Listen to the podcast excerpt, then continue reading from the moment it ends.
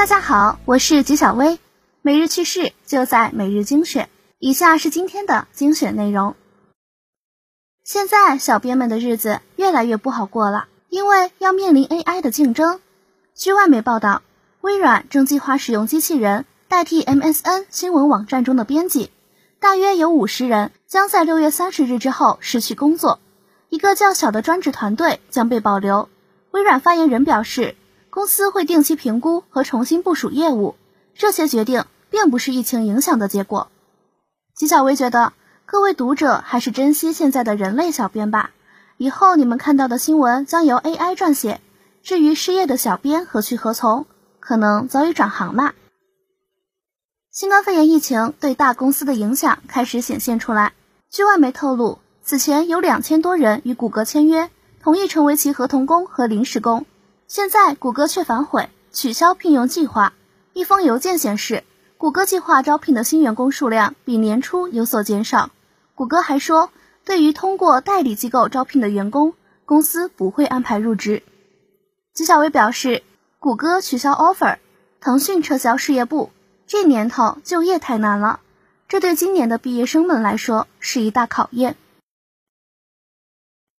有时候路边摆地摊的可能挣得比我们坐办公室的多。近日，张文宏教授在直播节目上给想报考医学院的学生指导建议时提到，不能为了赚很多钱而当医生，要因为自己喜欢这一治病救人的行当。医生不会挣很多的钱，不可能赚得像马云一样，卖茶叶蛋的工资都可能比医生高。纪晓薇认为，张文宏的话也透露出一种心酸。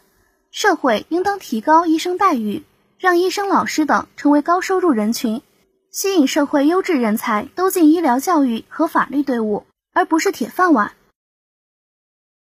在年轻群体中有巨大影响力的 B 站要放卫星啦！B 站透露，计划于本月下旬发射一颗名为“哔哩哔哩视频卫星”的遥感卫星，卫星所获的遥感视频、图片数据将用于 B 站科普。B 站表示。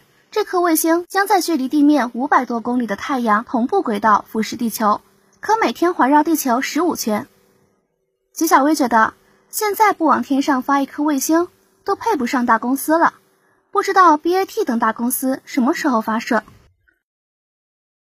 关于国民软件微信的谣言很多，微信也不得不第一时间出来澄清。近日有短视频声称，微信正在监听你的聊天记录。并在视频中传授所谓“一分钟关闭诀窍”。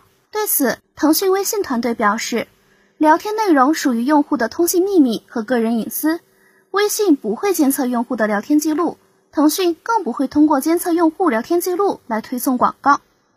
吉小薇表示，不管微信是否监听，总之，互联网时代关于个人的隐私被泄露了很多，导致不少人安全感的丧失，相关部门还是要采取措施才行。